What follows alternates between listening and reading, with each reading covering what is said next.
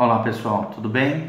Nós estamos nessa série especial de, de, ensinamentos da Palavra de Deus acerca dos fundamentos da fé.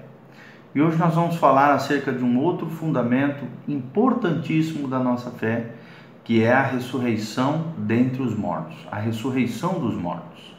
Nós precisamos entender que o discípulo do Senhor Jesus deve viver a vida cristã com essa esperança bendita, a esperança da ressurreição dos mortos, a segurança da ressurreição para a vida eterna em Cristo Jesus, o nosso Senhor.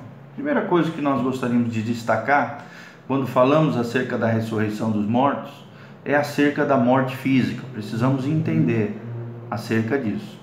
E a morte física na Bíblia revela o que aconteceu com a vida espiritual do homem devido ao pecado do mundo. Né? Romanos 6,32, a Bíblia diz que o salário do pecado é a morte. Você pode conferir isso também em Romanos 2, de 16 a 17. 1 Coríntios 15, 26 afirma que o último inimigo a ser destruído é a morte. Aqui está falando da morte física. Assim a morte é vista, né? Como inimigo do crente, como inimigo daqueles é, de todo ser humano, na verdade. Mas por fim, este será destruído no lago que arde com fogo e enxofre. Inclusive a morte, como o inferno, Satanás, seus demônios, os ímpios, todos eles serão lançados no lago que arde fogo e enxofre. Então a morte e o inferno serão lançados para dentro do lago do fogo. E esta é a segunda morte, o lago do fogo. Está lá em Apocalipse capítulo 20, 14. O segundo destaque que nós gostaríamos de dar acerca disso é que a Bíblia declara que todos os que morrerem, sejam crentes ou incrédulos, ressuscitarão um dia. Alguns ressuscitarão para a vida, outros ressuscitarão para o juízo eterno, o juízo do trono branco, o juízo em que aqueles que não se arrependeram, os impenitentes, os ímpios, aqueles que viraram as costas para Deus, serão julgados pelos livros conforme as suas obras na terra, e esses serão julgados por Jesus e logo após serão lançados no lago que arde com fogo e enxofre. Os justos não, serão ressuscitados. No dia do arrebatamento da igreja, um pouquinho antes do arrebatamento, a Bíblia diz que os mortos ressuscitarão. E nós, os que estivermos vivos, graças a Deus, tomara que sim, nós cremos que estamos nessa, nessa última geração, a geração do fim, ressuscitaremos, né? Quem estiver vivo será arrebatado, transladado, tomado com poder. E, e nos encontraremos todos nós, os ressuscitados e os arrebatados com Jesus de Nazaré. Você pode encontrar isso em 1 Tessalonicenses 4. No capítulo 4, Tessalonicenses fala sobre isso. O Antigo Testamento afirma isso também. Nós podemos ver em Jó, vamos procurar aqui, Jó, capítulo 19, 25. Olha o que a Bíblia diz sobre a ressurreição. O autor, né, Jó, ele diz assim: Eu sei que o meu redentor vive e que no fim se levantará sobre a terra.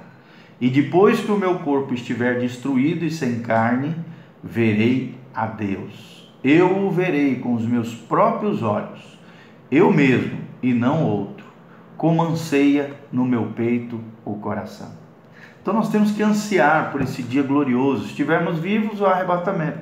Se estivermos mortos, a ressurreição dos justos, a ressurreição dos filhos de Deus, daqueles que firmaram uma aliança com o Senhor Jesus na dispensação da graça, ou aqueles que né, confiaram em Jeová, no Adonai, no El Shaddai, no Deus do Antigo Testamento, que o tempo todo, através de toda aquela ritualista, ritualística judaica, da lei, né, que colocaram a fé nesse Deus maravilhoso, no Deus de Israel. Então, um lindo trecho, né? Eu sei que o meu redentor vive e que no fim se levantará sobre a terra.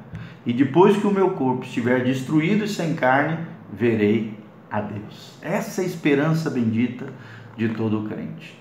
Mas é nas páginas do Novo Testamento que encontramos este ensino acerca da ressurreição dos mortos plenamente desenvolvido. Jesus ensina acerca disso em João 5, 21, versículo 28, 29. Vamos ver aqui, João 5, Evangelho de João, capítulo 5, 21, 28 e 29. Olha o que a Bíblia diz acerca disso. Pois da mesma forma que o Pai ressuscita os mortos e lhes dá vida, o Filho também dá vida a quem ele quer.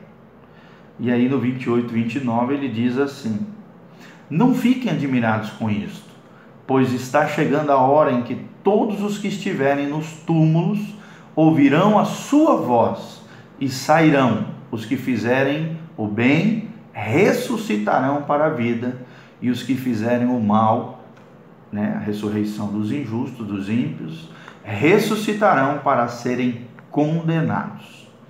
E é tremendo, mais claro que isso é impossível, né? Também vemos isso em João 6, 39, João 6, 40, 44, 45, capítulo 11 do Evangelho de João também, no versículo 23 ao 26, fala Jesus ensina plenamente acerca da ressurreição. Mas esse é um dos textos mais completos, é o texto que eu acabei de ler para vocês. O que, que Paulo ensina acerca da ressurreição? Nós podemos ver em Atos, capítulo 24, Atos dos Apóstolos 24, 14 e 15. 24, Atos 24, 14 e 15, tá? Deu problema aqui no meu computador, não sei o que que houve.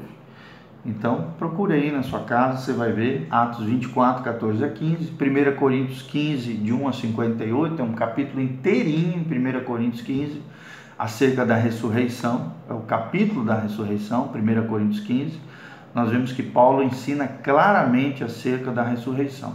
E João também ensina, né, lá no Apocalipse, capítulo 20, de 4 a 6, versículos 13 e versículos 14, o apóstolo João, além do evangelho, ele também ensina lá no livro de Apocalipse acerca da ressurreição, tá bom?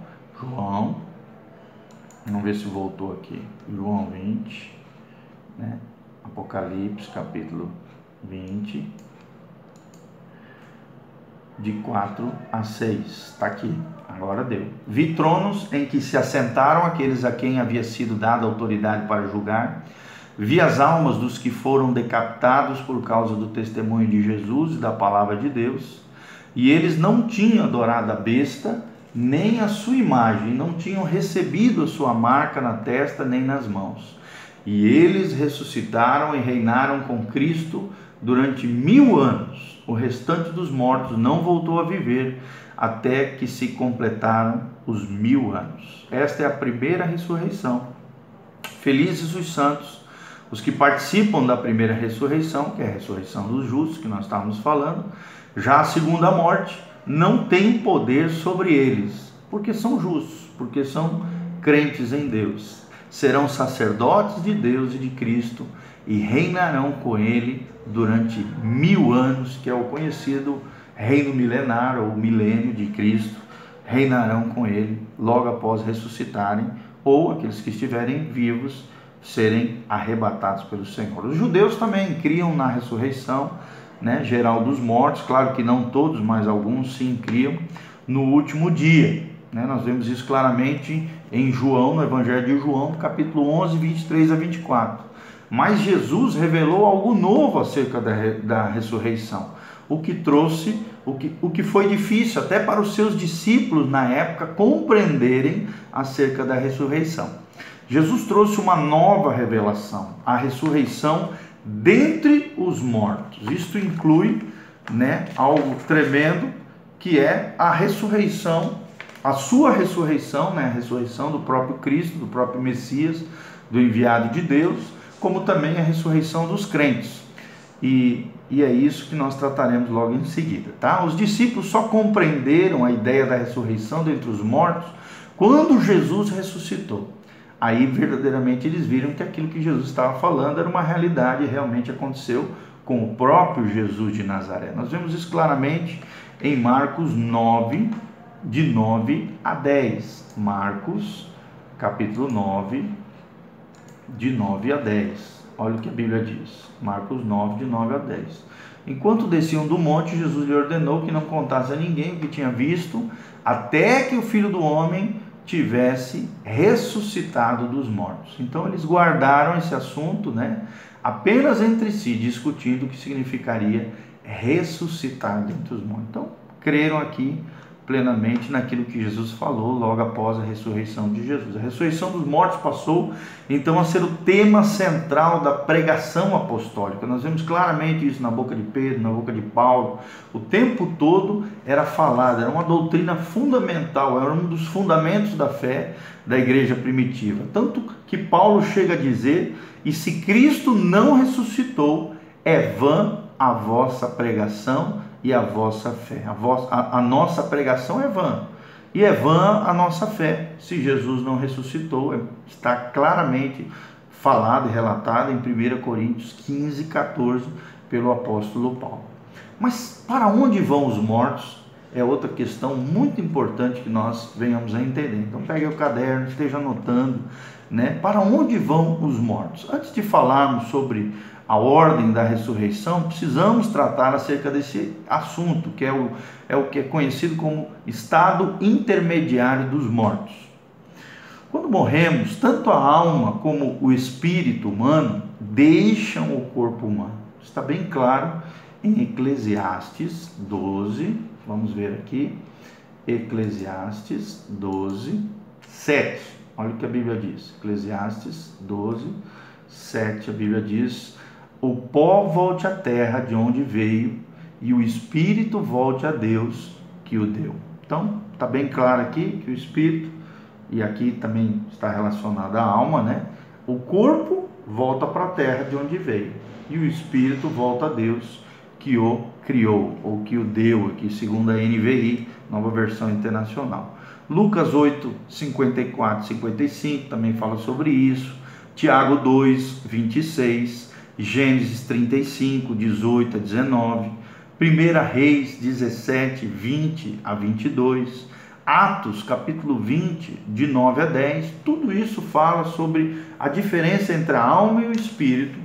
Está em que a alma é o componente da personalidade do homem, está relacionado com a vida terrestre do corpo, em contato com o mundo ao seu redor. Já o espírito humano é o componente que permite com que o homem tenha um relacionamento íntimo e pessoal com o mundo espiritual, com o nosso Deus tremendo. Por isso o espírito volta a Deus que o criou e a alma também, porque na alma está o centro da personalidade humana. Deus não deixaria o centro da personalidade para trás. A alma e o espírito fazem parte do homem imaterial, invisível, não corporal, não que se possa pegar, que não seja material. Né? Então, nesse sentido, podemos observar que a alma e o espírito, por não serem matéria, são imortais e indestrutíveis. Isso é muito claro, né? Em toda a palavra de Deus nós vemos claramente isso aqui. Então, com isto, não estamos afirmando que o homem por si próprio tenha vida eterna com Deus. Né? Com isso, não estamos afirmando que o homem por si próprio, ou seja, pode se salvar ou tenha vida eterna com Deus. Mas sim, nós é, para onde vão então os que não creem? Para onde vão aqueles que não creem? E aí, logo em seguida, nós vamos estar falando sobre isso.